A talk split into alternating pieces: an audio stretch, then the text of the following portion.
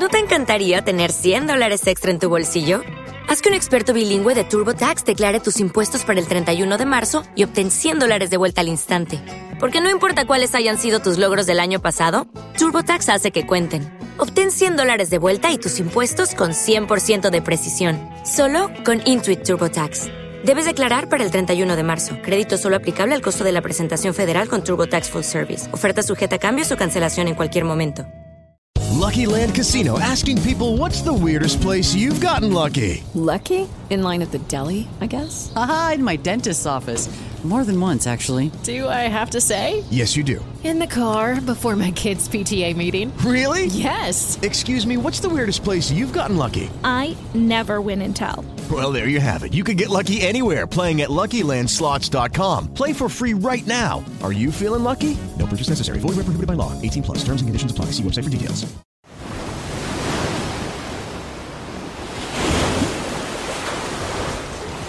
El 19 de agosto de 1942 empezaba a clarear en la costa francesa del Canal de la Mancha. Los acantilados que rodeaban al pequeño puerto de Dieppe estaban en protegido silencio. Sin embargo, no era una mañana más. Un contingente de miles de soldados canadienses estaba expectante por entrar en combate. Habían cruzado por la noche el canal desde Inglaterra y ahora, amuchados en pequeñas chalanas de desembarco, podían ya divisar la costa, mas no la presencia de su enemigo. A pocos kilómetros de distancia los esperaba la inexpugnable fortaleza europea de los nazis. Este contingente de cinco mil soldados canadienses y otros mil británicos tenían como única misión sorprender y pegarle un susto a los alemanes. Como un aguijón a un importante mamífero, apenas un escarceo con la muralla alemana. La hora H estaba fijada 30 minutos después del alba náutica, pero antes de tocar la costa sonaron los clarines de la guerra. Como el martillo de un dios pagano, la artillería alemana cayó sobre los barcos y sobre los que desembarcaban. Como moscas, y a veces sin disparar un solo tiro, morían los canadienses. La playa se teñía de rojo. Nadie parecía estar preparado para esta misión imposible. Hoy en Blitzkrieg Pop en Uicast, los canadienses al matadero. La historia sobre el desembarco en Dieppe.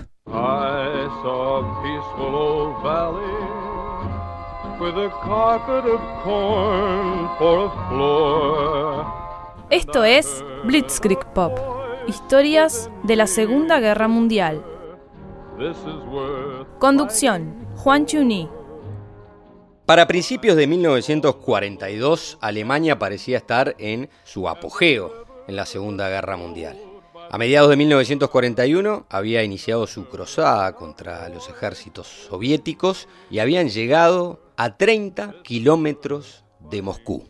Solo la llegada del invierno y una resistencia heroica y a muerte del ejército rojo, más el enorme esfuerzo hecho por todos los rusos de trasladar sus principales fábricas allende los montes Urales, habían logrado lo imposible, que la Rusia de Stalin no sucumbiera ante la Alemania de Hitler y eso pusiera fin a la guerra.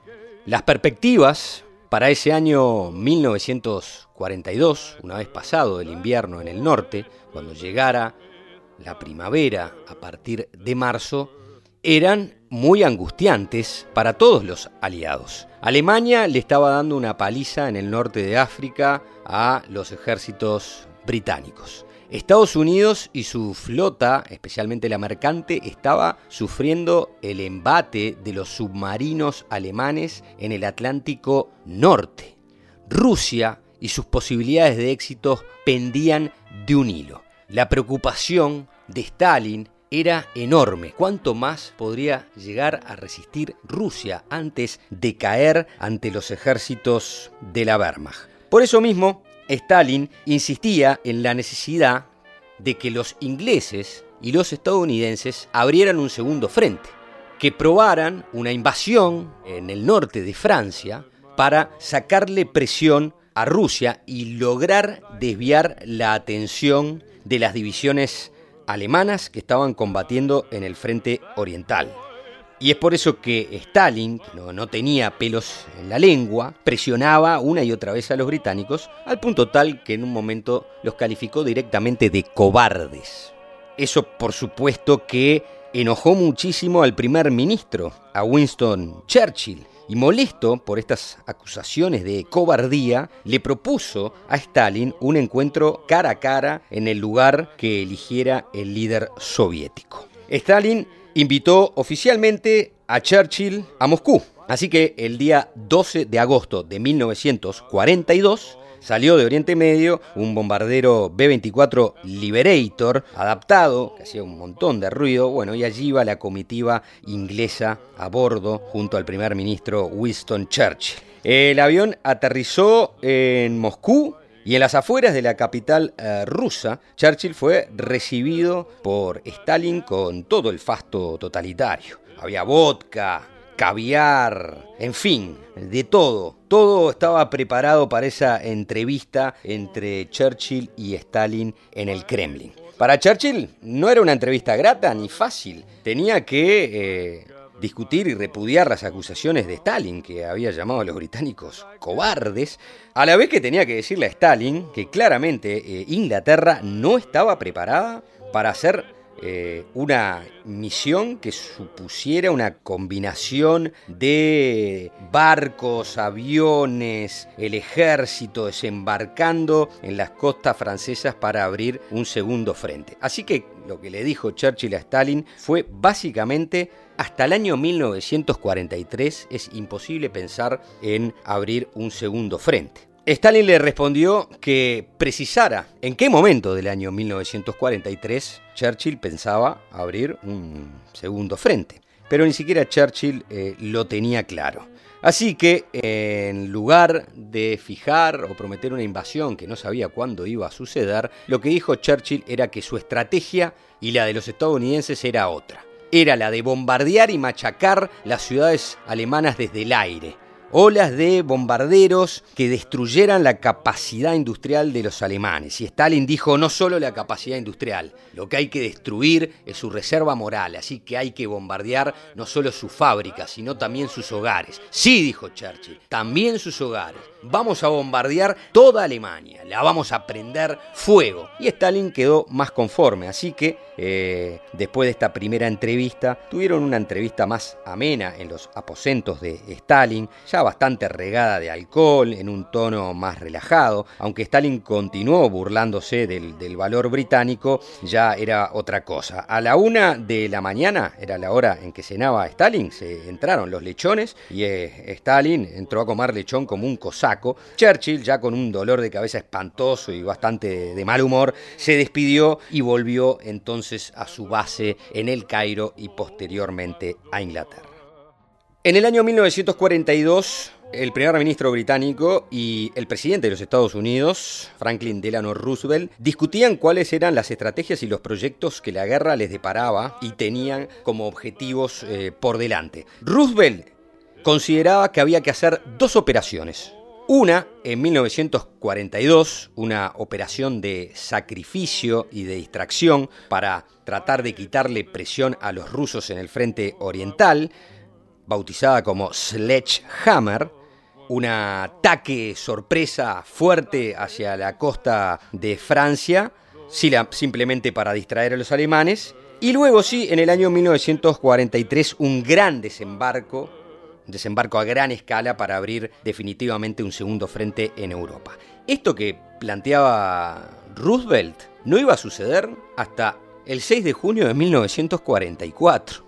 En el caso de los ingleses, no se sentían preparados para dar un ataque de esa magnitud ni en el año 42 y menos en el año 43, a pesar de que Churchill le había prometido a Stalin que en algún momento del año 43 iban a abrir el segundo frente. Pero sí, lo que ofrecían los ingleses a cambio era un plan estratégico elaborado por el prestigioso marino y primo del rey de Inglaterra, Lord Mountbatten. De alguna manera, el plan que ideó y pensó Mountbatten puso fin a eh, el entredicho o la falta de acuerdo entre Roosevelt y Churchill.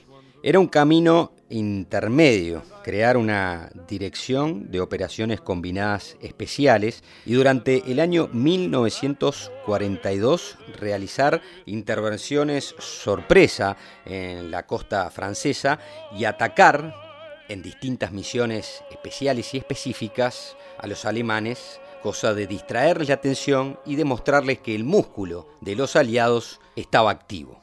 De esa manera, el 4 de abril de 1942, el Estado Mayor de los Aliados dio su aprobación a la preparación de un ataque importante sobre un puerto francés, el puerto de Dieppe. En el mes de julio de 1942, un ejército de algunos miles de soldados aliados debería realizar una incursión arriesgada para demostrarle a los alemanes el vigor y la preparación de los aliados de los británicos en la guerra, para demostrarle a los rusos que estaban dispuestos a tentar la suerte para abrir rápidamente un segundo frente y para probarle a Stalin que los británicos no eran cobardes.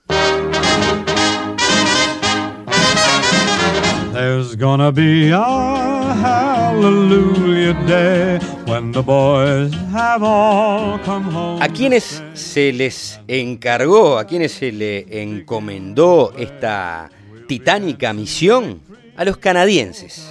Los canadienses estaban apostados en Inglaterra desde el año 1940 Hacía dos años que muchos eh, batallones de soldados canadienses provenientes de distintos lugares de Canadá estaban a la espera de entrar en acción. Mientras tanto, eran simplemente divisiones defensivas en la isla por si en algún momento los alemanes decidían finalmente invadir Inglaterra y allí estaban los canadienses para dar una mano y combatir y rechazar al invasor. Pero como esto no sucedía, los eh, fusileros de Mont Royal de Montreal, el Essex Scottish de Windsor, el Regimiento Real de Toronto, el Regimiento Real de Infantería Ligera de Hamilton, los Cameron Highlanders de Winnipeg, todas estas unidades especiales canadienses que estaban en Inglaterra, con poco trabajo para hacer, empezaron a pasar sus horas en los bares. A beber, a jugar a los dardos, a generar disturbios, a agarrarse a trompadas. Fue creciendo la indisciplina y eso empezó a preocupar a los altos mandos eh, canadienses que estaban en, en Inglaterra y por supuesto también a los altos mandos británicos. Estos jóvenes entusiastas que hacía dos años se habían preparado para la guerra y todavía no habían disparado un solo tiro, querían entrar en acción, querían verle la cara a sus enemigos alemanes. Fue entonces a estos canadienses que se les encomendó la misión de atacar el puerto francés de Dieppe, aparentemente muy bien defendido por los alemanes. Es así que empezó entonces la preparación para la primera operación combinada cuyo objetivo sería tantear las defensas y el poder alemán del otro lado del Canal de la Mancha.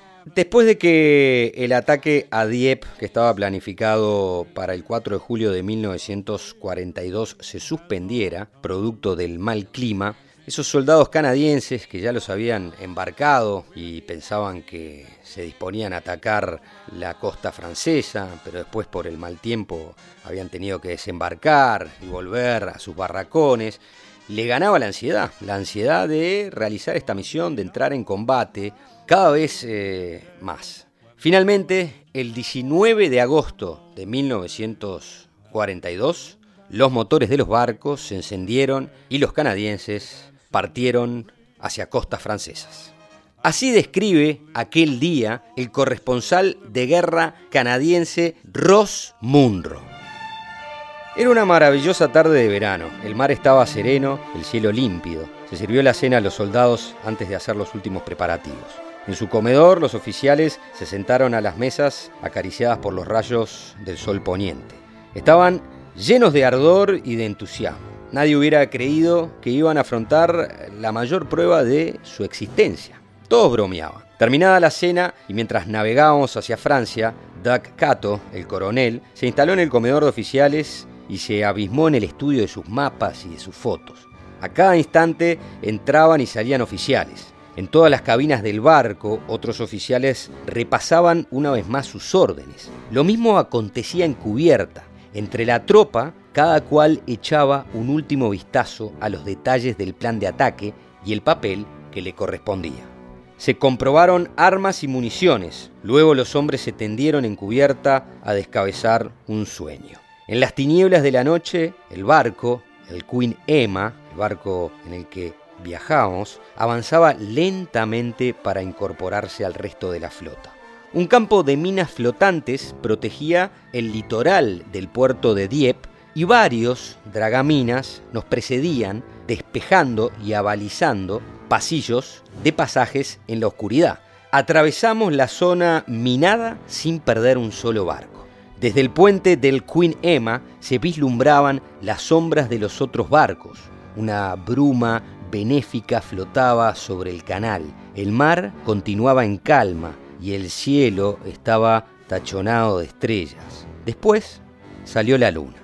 A medianoche nos dieron la orden de instalarnos en nuestras embarcaciones. El Queen Emma transportaba chalanas de asalto en la que los hombres del regimiento real debían efectuar el recorrido hasta la playa de Puis, al este de Dieppe, que tenían asignado como objetivo.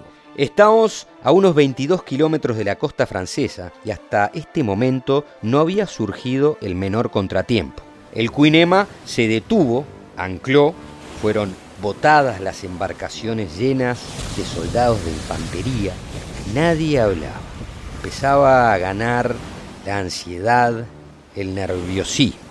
La consigna del silencio era categórica, no se podía hacer un ruido.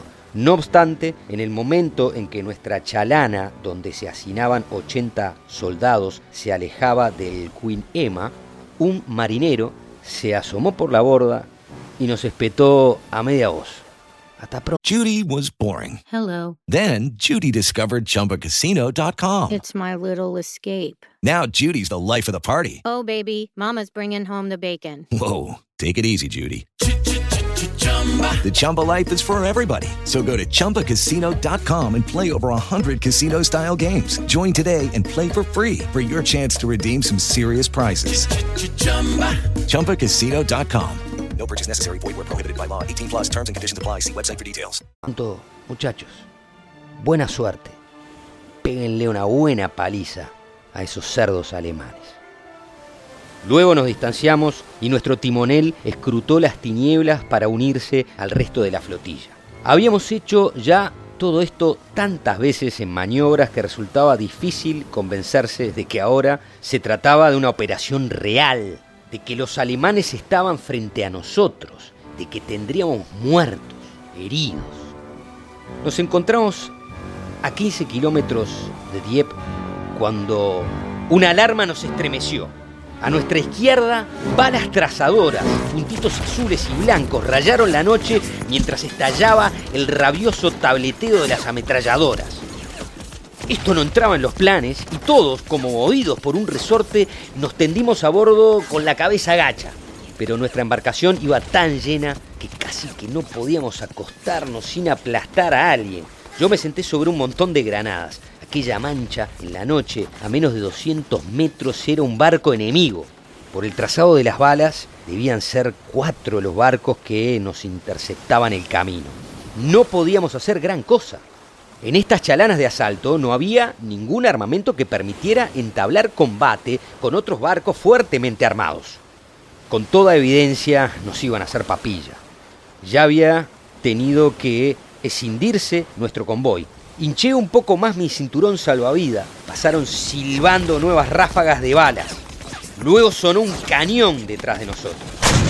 A la luz de su fogonazo divisamos uno de nuestros destructores que avanzaba a toda máquina en nuestra ayuda. Disparó una docena de andanadas contra los barcos enemigos, que dieron media vuelta y desaparecieron en dirección a la costa francesa.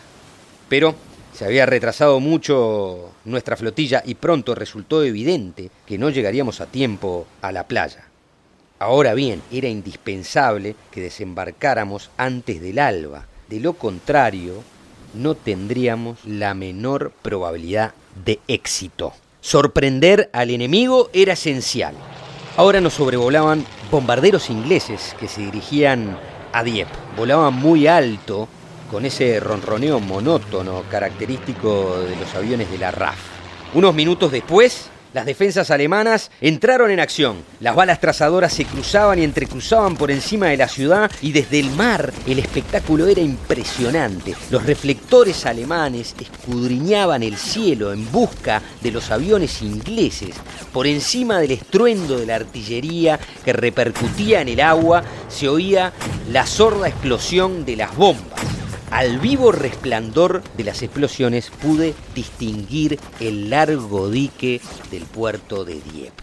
Ya estábamos muy cerca. Siempre sentado sobre las granadas observé la playa principal ante la ciudad. Todavía era relativamente de noche, pero el alba ya se acercaba rápidamente. Nuestros siete destructores pulverizaban las fortificaciones costeras. Varias escuadrillas de caza Hurricane, transformados en bombarderos, sobrevolaban las embarcaciones que se acercaban a la playa. Se zambullían en este infierno, soltaban sus bombas y barrían la explanada con el fuego de sus ametralladoras. En el punto culminante del desembarco y antes de llegar a la playa distinguí vagamente a 500 o 600 metros las chalanas de asalto que arribaban a la playa principal. Luego, una cortina de humo borró la escena. Nuestra embarcación fue una de las últimas en arribar a la costa. El humo se deshilachaba y sorteamos los últimos 30 metros al descubierto. Ante nosotros una granizada de granadas levantaba columnas de agua. Por milagro no nos alcanzaron. El estruendo de las defensas alemanas en el acantilado era tan ensordecedor que no nos entendíamos ni gritando. Los hombres a bordo, con el rostro crispado, nervioso, asustado, se encogían. Era su bautismo de fuego y estaban aterrorizados ante aquel desencadenamiento inesperado de las defensas enemigas.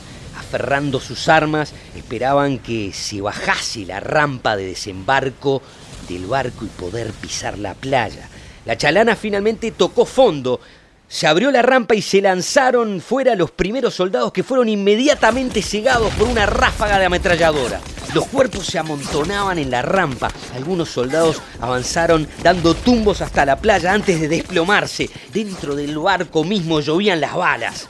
Yo estaba a popa y por la proa abierta sobre los cuerpos desplomados en la rampa vilumbré un terreno en pendiente que subía hasta un muro de piedra, sembrado ya de muertos y de heridos. Debía de haber por lo menos 60, 70, 80 tendidos sobre la hierba verde y la tierra oscura. Habían caído antes de haber podido disparar un solo tiro. Saltaron nuevos soldados de nuestra embarcación, varada en el centro de aquel infierno, pero dudo que ninguno de ellos pudiera alcanzar el muro. Los proyectiles de mortero que estallaban en la ladera diezmaban a los que habían escapado de las ametralladoras MG-42, que disparaban como ráfagas, una, una ráfaga tras de otra.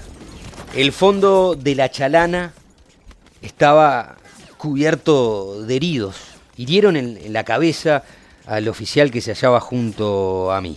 Se desplomó muerto en mis rodillas, llenándome de sangre.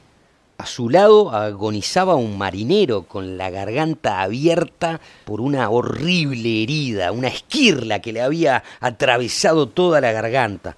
Algunos soldados, aún indemnes, respondían furiosamente al fuego de los alemanes. Ya era inútil llegar a la playa. La forma en que estos hombres resistían, a pesar de haber fracasado el asalto, daba fe de su extraordinario valor. La mayoría fueron posteriormente condecorados. Cuando lancé una última ojeada a la playa, solo vi una enorme mancha color kaki.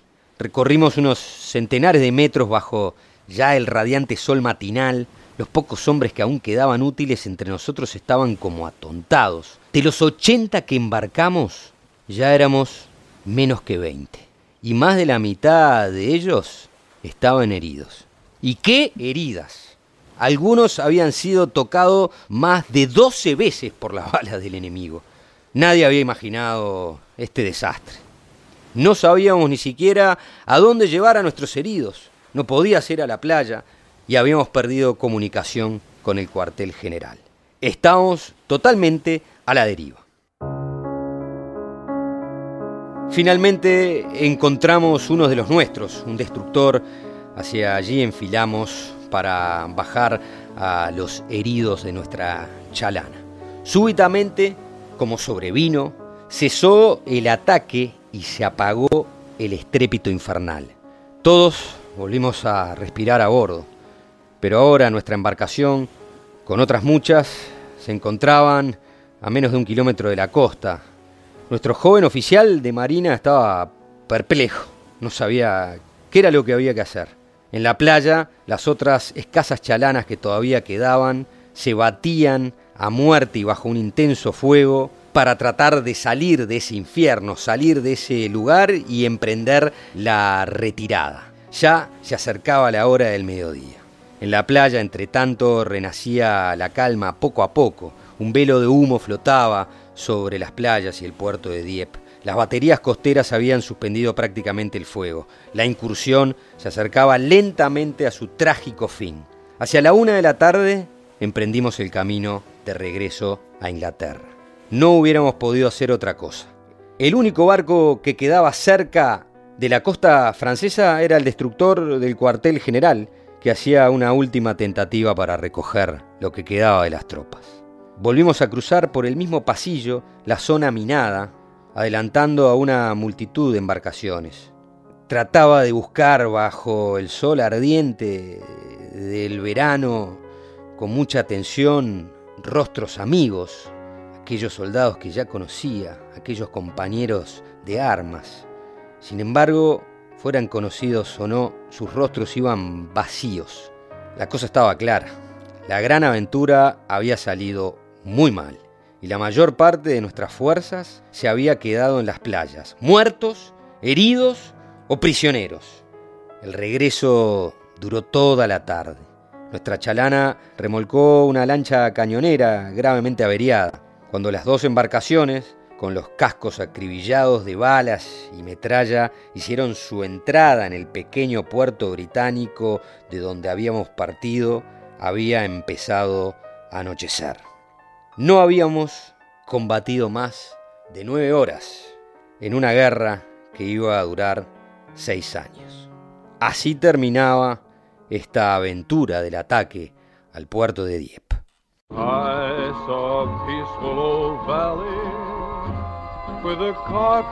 El desembarco de Dieppe es uno de los episodios más controvertidos y quizás también olvidado de la Segunda Guerra Mundial.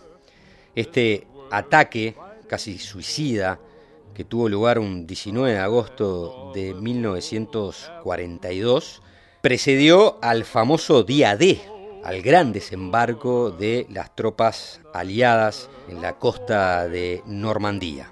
Sin embargo, esta pequeña misión integrada fundamentalmente por canadienses había resultado un desastre, habían sido masacrados en la playa. En poco menos de nueve horas de combate, los casi 6.100 hombres desembarcados, la mitad de ellos yacía muertos o habían resultado heridos o habían resultado prisioneros de los alemanes.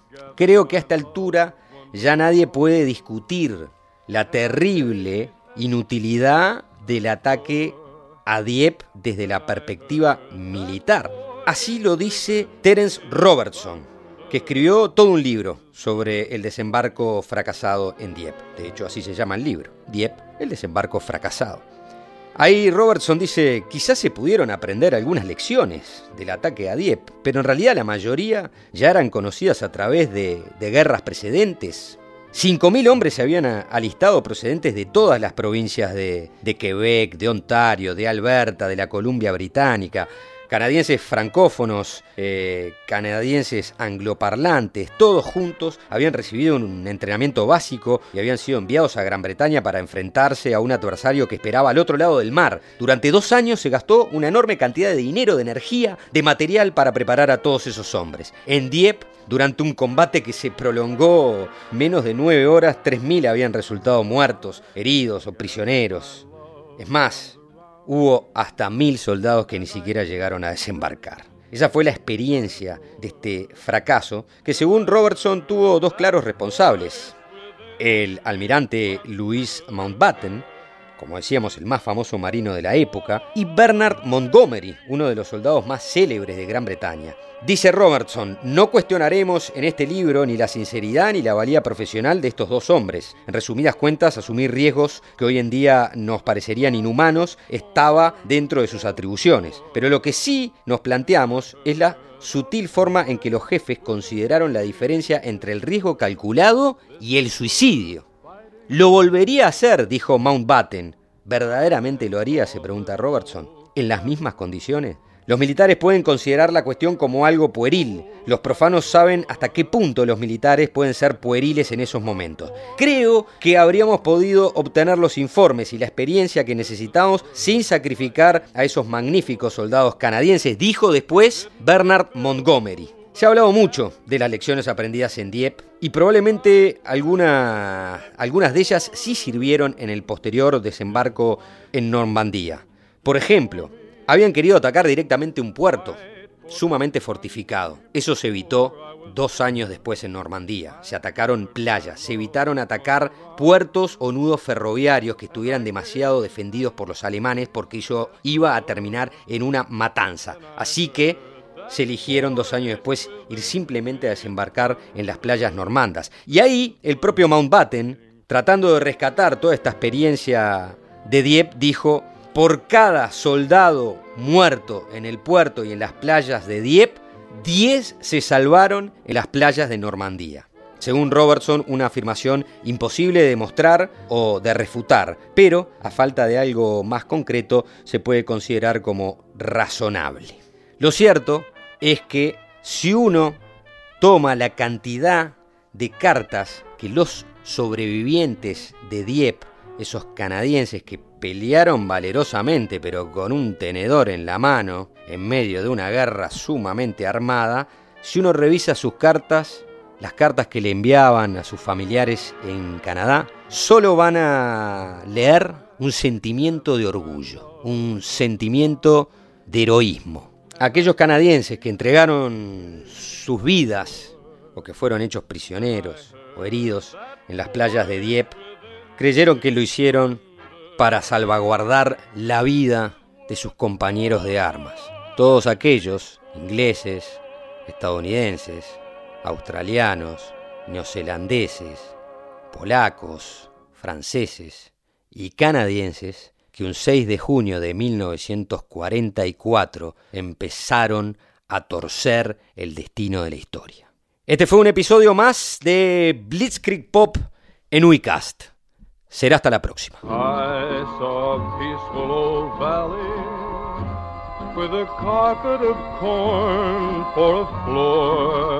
Esto fue Blitzkrieg Pop, historias de la Segunda Guerra Mundial.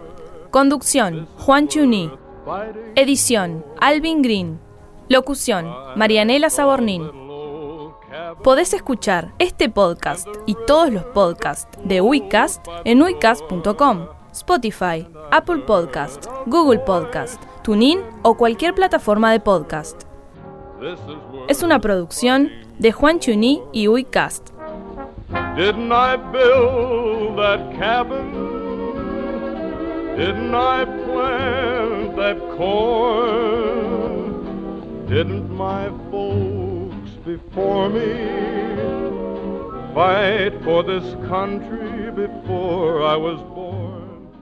Hello, it is Ryan, and we could all use an extra bright spot in our day, couldn't we? Just to make up for things like sitting in traffic, doing the dishes, counting your steps, you know, all the mundane stuff. That is why I'm such a big fan of Chumba Casino. Chumba Casino has all your favorite social casino style games that you can play for free anytime, anywhere with daily bonuses. That should brighten your day a little.